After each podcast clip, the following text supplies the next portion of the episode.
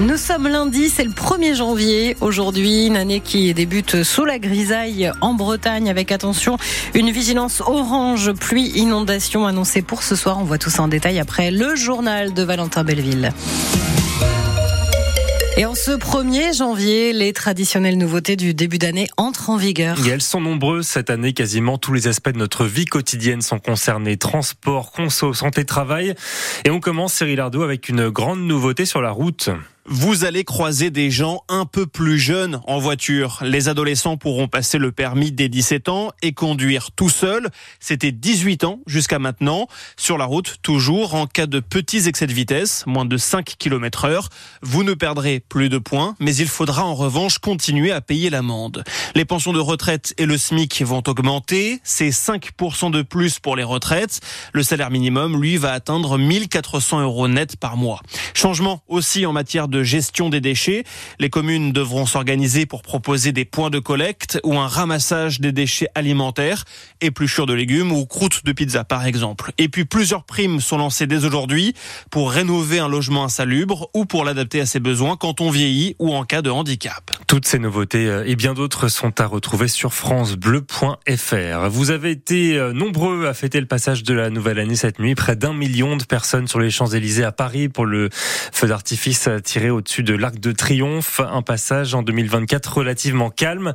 Trois feux de poubelle et trois voitures brûlées à Rennes et Fougères cette nuit. 211 interpellations au total partout en France, selon le ministère de l'Intérieur. Et avant que ne se rencontrent euh, ces foules de fêtards, le chef de l'État s'est adressé euh, lors de ses traditionnels vœux de fin d'année aux Français. Emmanuel Macron a promis de faire de 2024 une année de détermination et de continuer à agir malgré les difficultés qui s'accumulent. Il a par ailleurs rappelé les enjeux des élections européennes prévues en juin prochain 2024 sera aussi une année de choix décisifs.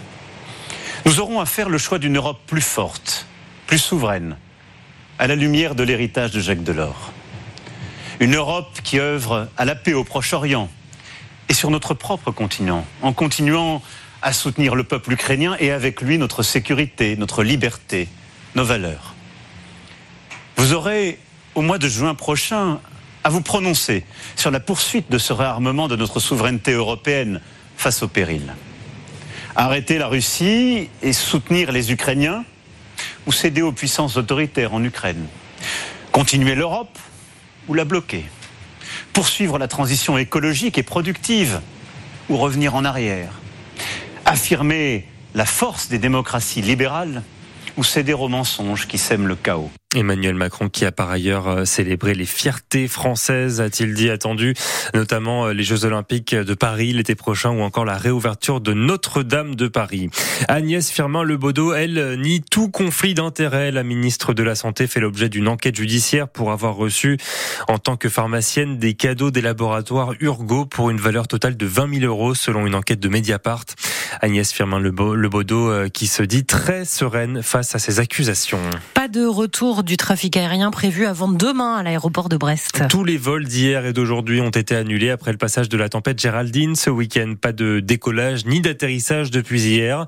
En cause, cette tempête qui a balayé une grande partie de la Bretagne. Et Ulysse Le Toquin, samedi soir, un éclair a même frappé la tour de contrôle de l'aéroport de Brest. Oui, la foudre s'est abattue dans la nuit de samedi à dimanche sur la tour de contrôle de l'aéroport, malgré les protections dont elle bénéficie. L'éclair a fait disjoncter tous les équipements, dont ceux qui servent à relayer les informations météorologiques. Il s'était passé exactement la même chose fin octobre, juste avant la tempête Kiran. Résultat, tout est cassé et la remise en service peut mettre un peu de temps. La tour de contrôle ne dépend pas de l'exploitant de l'aéroport, mais du service de la navigation aérienne et l'équipe technique capable de réparer ce matériel ne travaille normalement pas avant demain matin. Tous les vols ont été annulés hier. Le directeur d'exploitation de l'aéroport espère une reprise du trafic le plus vite possible. Un peu désespéré que ce genre d'événement arrive toujours le week-end, pendant les vacances ou les jours fériés. Et selon l'aéroport de Brest, un millier de personnes ont été concernées hier par euh, ces annulations de vol.